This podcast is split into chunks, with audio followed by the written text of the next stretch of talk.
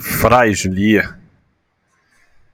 É, é dessas que assim não chama muita atenção, mas vai certinha, sempre dando lucro. São 26 anos de lucro consecutivos.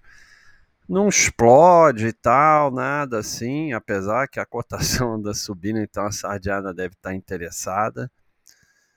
Mas toda certinha, sempre. Ela trabalha com dívida, mas dívida sempre equilibrada.